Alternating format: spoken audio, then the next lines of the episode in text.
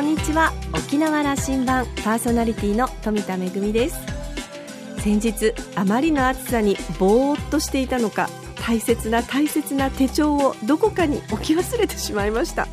あの最近ね皆さんあのデジタル化して例えば、えー、携帯電話とかスマホとかタブレットとかパソコンとかこういろんなものでスケジュール管理をしたり、まあ、日記をつけたりという方いらっしゃるそうなんですが私はですねあの完全にアナログ人間なので完全に手書きで それもあんまり上手じゃない字で、えー、手帳に殴り書きをしてさらにそこにはですねスケジュールだけではなくて例えばちょっと新聞とか本を読んで感動した言葉だったり、えー、どなたかに会って感動したことだったりそれからちょっとしたアイデアだったり愚痴だったりいろいろと恥ずかしいこと読まれてはいけないようなことがたくさん書かれているのでちょっとびっくりしたんですが、まあ、あの無事にあの創作をちゃんといたしまして、えー、打ち合わせをしたカフェに置き忘れたということが分かってちゃんとカフェの方がね取っておいてくれたんでよかったんですけれどもなんかあまりの暑さにあのぼーっとしてねそういうこともあるかもしれないのでちゃんと水分をとって休み休み仕事もしたいなと思っております。さあ沖縄羅針盤今日も5時までお届けいたします。どうぞお付き合いください。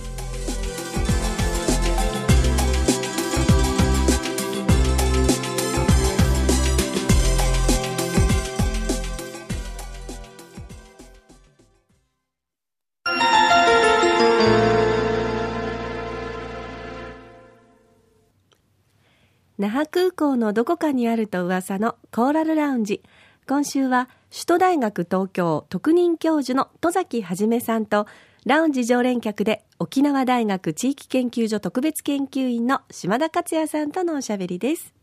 戸崎さんは1963年生まれ大阪府のご出身です。1986年に京都大学経済学部を卒業後日本航空株式会社に入社します。旅客業務からスタートし、旅行会社への営業や予約管理業務などに従事します。その間、2年半にわたって日本経済研究センターにエコノミスト研修生として出向した経歴をお持ちです。1994年に日本航空を退社し、京都大学大学院へ入学。学業に専念し、博士号を取得します。その後は明治大学、早稲田大学の教授を経て、現在は首都大学東京の特任教授として、交通政策や観光政策を担当。また、航空政策の専門家として頻繁にメディアにも登場していらっしゃいます。これから日本の空はどうなっていくのか、沖縄の空をどのように見ておられるのか、戸崎さんの分析をお聞きしました。3年後の那覇空港第二滑走路の供用開始を控える沖縄にとっては大変興味深い内容です。それではどうぞ。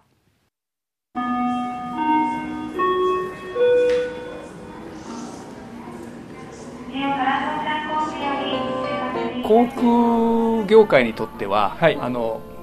例えば2012年あれが確か LCC 元年という年だったんですかね。はい。日本に新しく、うん、まあ、LCC と言われる格安航空会社が、まあ、3社飛び出した年ですね。あのおそらくその前後その年だったと思うんです。あの戸崎さんにコーラルラウンジにお呼びできたのは、はい、はい、なのでその時はですね、うん、まさに LCC が日本の空を変えるぞという話をなさった。はい。まあそれから時間が経って、うん、LCC という言葉をもうみんな普通に使うようになりました。ただまあ伸びとしてはまだ日本の場合全体の航空輸送の1割ぐらいですので、まだまだ変わっていくかもしれませんね。観光庁のインバウンド政策、はい、あの予測が去年の4月でしたかね見直されたのが、はい、2020年のオリンピックの年までに2000万人と言ってた数字が4000万人に変わったというね。はいその通りですこれ何がそういうふうにさせた何を読み違えたというふうに戸崎さんは分析なさいます？えーと、観光政策として、まあ、2013年に思い切ったビザを緩和する、あるいは免除するという政策を打ち出しました。これがもうここまで効いてくるとは思わなかったと思うんですね。沖縄で言えば数字ビザという形で、はい、あの沖縄にぐっと外国観観光観光客が増えたというあのタイミングですよね。はいそうですね。ですから2013年にビザを緩和してその時対象になったのは主にタイとあのマレーシアインドネシアなんですがタイの場合にはタイ全で70%を超える。でマレーシア、インドネシアも30%を超える急激なやっぱり伸びを示しました。その後も順次アジア諸国に対してビザを緩和した結果として、まあ、ここまで伸びたと、うん、まさか、まあ、ここまでビザの緩和っていうのが効いてくるとはこれまでは前例がありませんから、想定しにくかったんではないかと思いますね。以前まあ、かなり前であればインバウンドって大体500万から600万ぐらいの伸びでした。まさか1000万人っていう時代もなかったですから。うん。ら小泉純一郎総理大臣が1000万人にするんだというのを言って、何言ってんだろうとみんなで馬鹿にされてた時代ですよね。はい。まあ、それが今や昨年で2400万人を超えるというふうにもう本当に売買ゲームみたいな形で進んできましたのでこれやっぱりこれまでにない、まあ、言葉はどうかと思いますが未曾有の変革期になってきたと思います、一方でねぱりこれだけ急激に人が入ってくると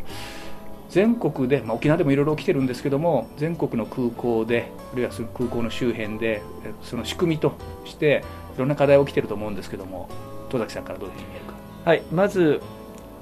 飛行機、航空としては空港の、まあ、需要あの供給がいっぱいいっぱいになっています、まあ、一番先端的な例がこの那覇ですけれども首都圏でいうと羽田、えー、関西空港そうしたところにやっぱり航空会社押し寄せてますので、うん、処理能力がなかなかついていってません、ね、関空も、ま、あれほなんか心配しましたでしょ？皆さんでみあのできてなかなか閑散としてしまってそれが良くなってるわけですか、えーと、関西空港は23年前まではあそこはあの株式会社で民間の資金を使ってあの作りました。ですから非常に大きな、まあ、数兆円に上る有利負債を抱えていたわけです。ところがまあ、それが民営化する際に本当に売れるかどうかっていうのが危惧されたんですがまさに神風が吹いたんです。で中国をはじめとするアジアからのお客様で一気に営業が良くなってそして立ち直ったという新しい業界ができて新しいマーケットができて、はい、LCC という、はい、立ち直った関空が、はい、それは大きいですね。行ったら人多いですもん確かに、はい、ただし空港としては、うん、まあ、滑走路だけではありません。例えばまあ、時々見ますけれども外国の方々が入国検査の時に非常に長い列を並ばなきゃいけない。そうしたように受け入れる際のぱり要因というのも足りなくなってきてます、えー、さらに言えば安全保安チェックの人も非常にこうすごいストレスが溜まって離職率も高いですしあるいは今話題になってます、まあ、東京あたりでヒアリの問題とかありますように人だけじゃなくて物も当然動いてきます。それに伴ってやっぱり検疫もおかしくなりましたし、ね、これは本当に大事になってきましたね。はい。もう一番これは脅威ですね、うん、課題はいっぱいあるんだと。はい。それでも国の政策としてやっていくという方向はこれは堅持するとはい。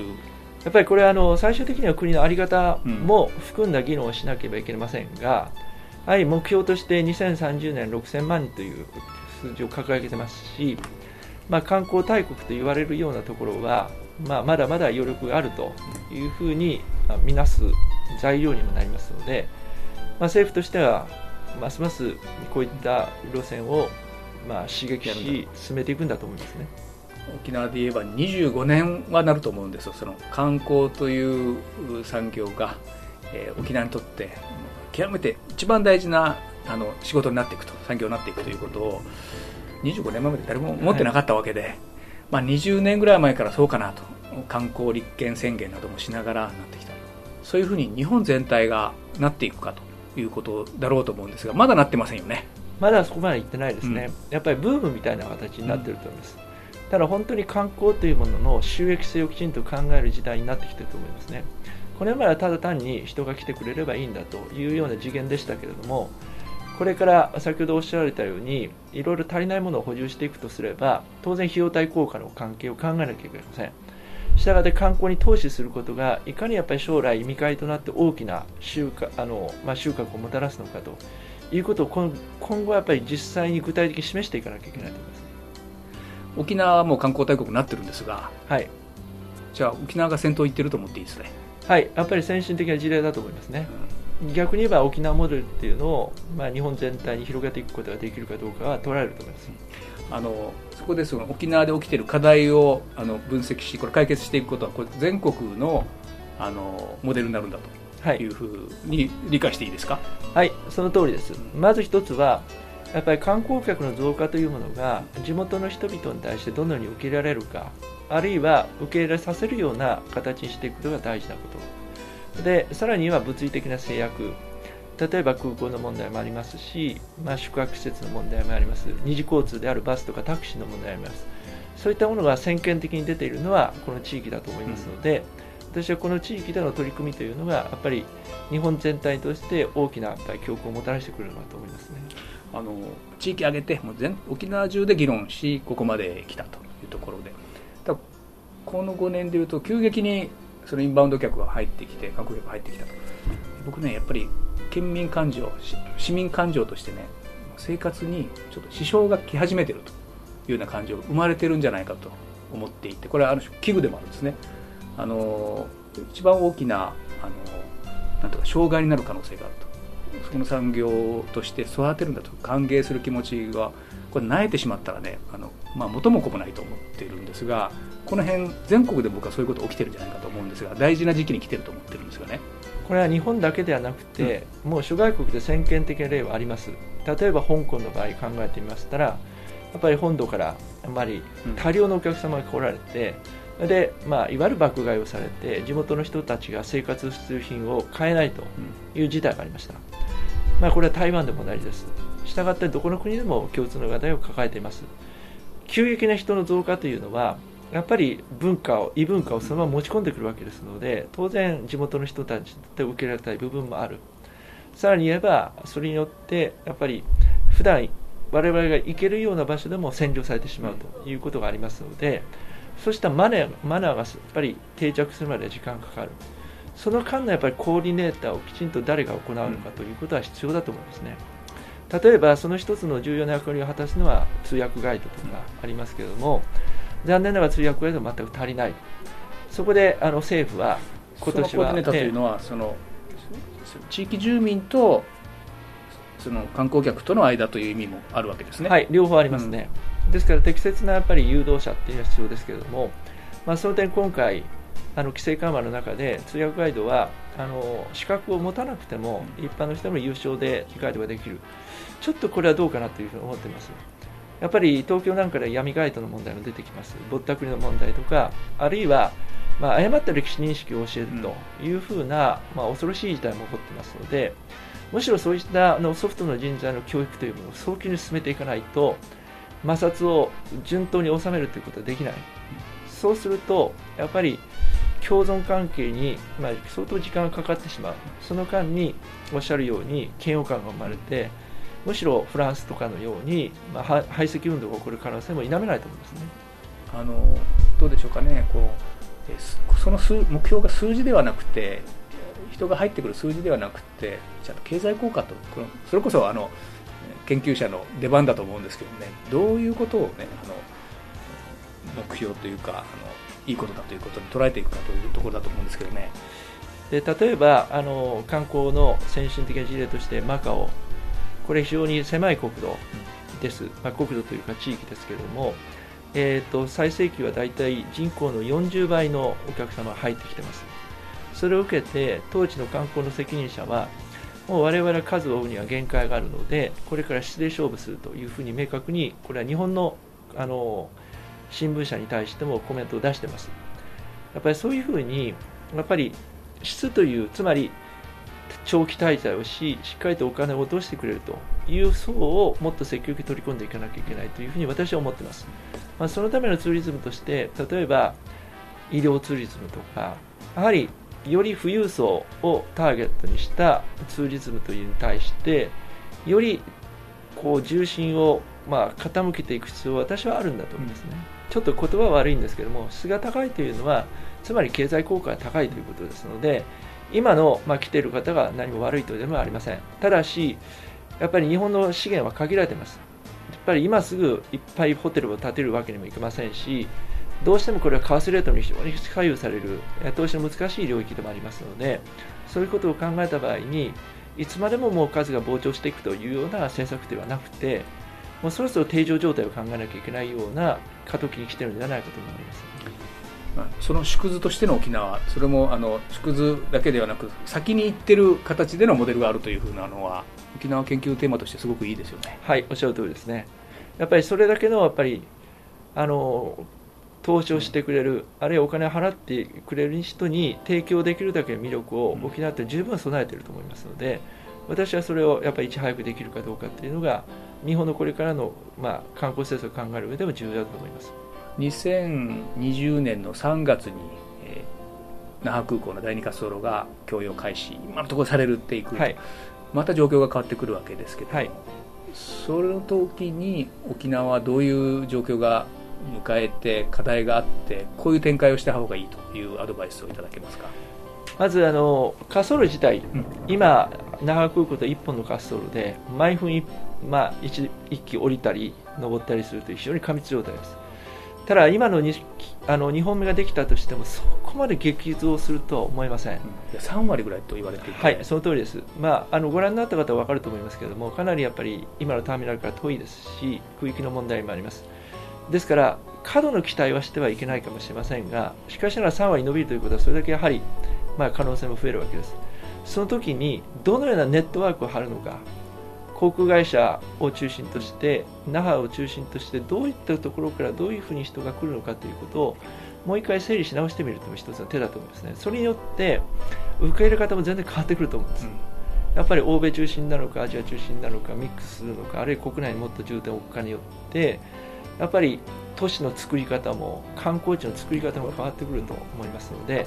そこはやっぱりきちんとした絵姿を描けるかとまさにマーケティングしていくんですね。はいおっしゃるどこどういうお客さんを呼びたいのか我々は、というふうなことが問われていく、はい、まさにそのタイプですね。今まさに議論するタイミングですよね。はい。それこそその大交流の時代に入ってきたんですね、まあ、もう一度入ってきたんでしょうね、うん。やっぱりもう一度ね、はい、うん、歴史がやっぱり繰り返す。やっぱりこの沖縄の地の今地政学って非常に流行ってますけれどもまさに地政学的に非常にこう要所であった沖縄の重要性というか再度もう一回現れてきたということは私は思ってます、まあ、その期間になるのが今回の那覇空港の拡充発展だと思いますし、えー、昨今の観光政策インバウンドのやっぱり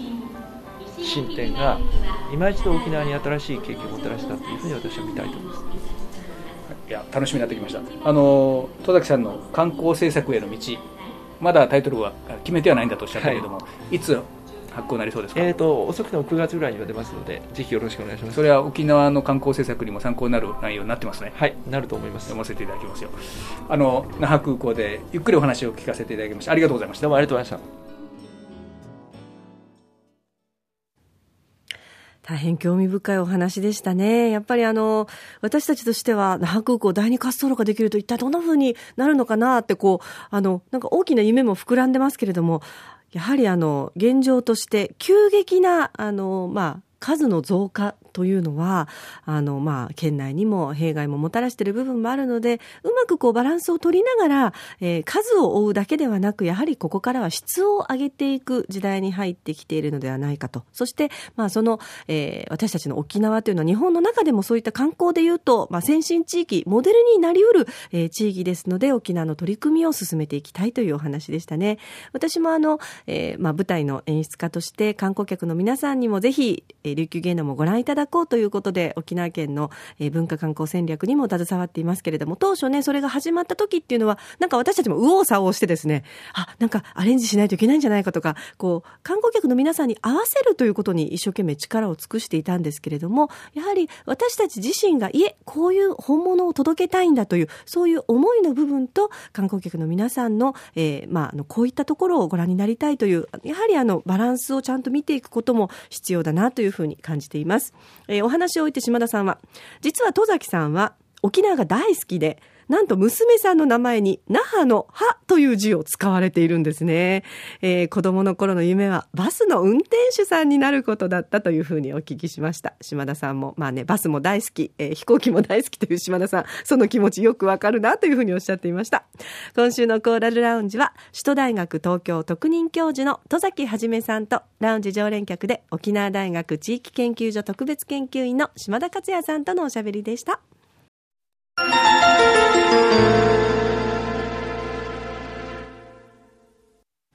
めぐみのあしゃぎだよりのコーナーです。今年は数年に一度のマンゴーの大豊作の年ですね。えー、私の実家の方でもですね、父があのマンゴーの木を何本か植えてまして、ここ数年なかなか実がならなくてですね、あの、もう、本当に、あの、いつも夏は泣きそうになってましたけれども、今年はもうね、あの、数年来の、えー、努力が実りまして、たくさんの実をつけました。家族だけで食べることはもうね、あの、できないぐらいもうあまりの数にですね、親戚に配ったり、それからもうご近所さんに配ったり、あの、挙句の果てにはもう、モアイにも持っていくみたいな感じで。で、私もちょっといくつかね、あの、本土の、え、お友達にプレゼントしたりしたんですが、あの、あ、言われてみて、ああ、そうだなと思ったのが、マンゴーは、味だけじゃなくてやっぱり香りが素晴らしいよねというふうに言ってですね、その子はですね、あの、すぐ食べるのがもったいなくて、しばらくの間通気性のいいカゴに入れて、あの、リビングのど真ん中に置いてですね、もうあの、ずっとその香りを、えー、楽しんでいたと。ただまあ、だんだんと周りの皮の方もね、ちょっとあの、えー、まあ、あの、熟、熟してくる感じになってきたので、もうあの、冷蔵庫に入れて冷やして美味しくいただきましたよという、あの、お礼のね、電話ももらったんですけれども、そうですよね。あの、やっぱりマンゴーって、あの、このトロピカルな感じ、南国の香り、そして口に入れるとなんとも言えない甘さと、そしてあの独特の柔らかい食感っていうのも、本当にごちそうだなというふうに思いますね。えー、まあ、たくさん実る年と、それからなかなか実らない年とっていうのが、まあ、あの、繰り返してくるようなことで、えー、今年はまあね、あの、沖縄全域で大豊作ということで、だいぶあの、例えば道の駅ですとか、それからあの、販売店なんかでもね、あの、値段を下げているので、あの、いつもよりお腹いっぱいマンゴーを食べることができるという幸せな年になっています。まもなくシーズンも終わりそうということですので、えー、数年に一度のマンゴーの大豊作、ぜひ楽しみたいと思います。めぐみのあしゃぎだよりのコーナーでした。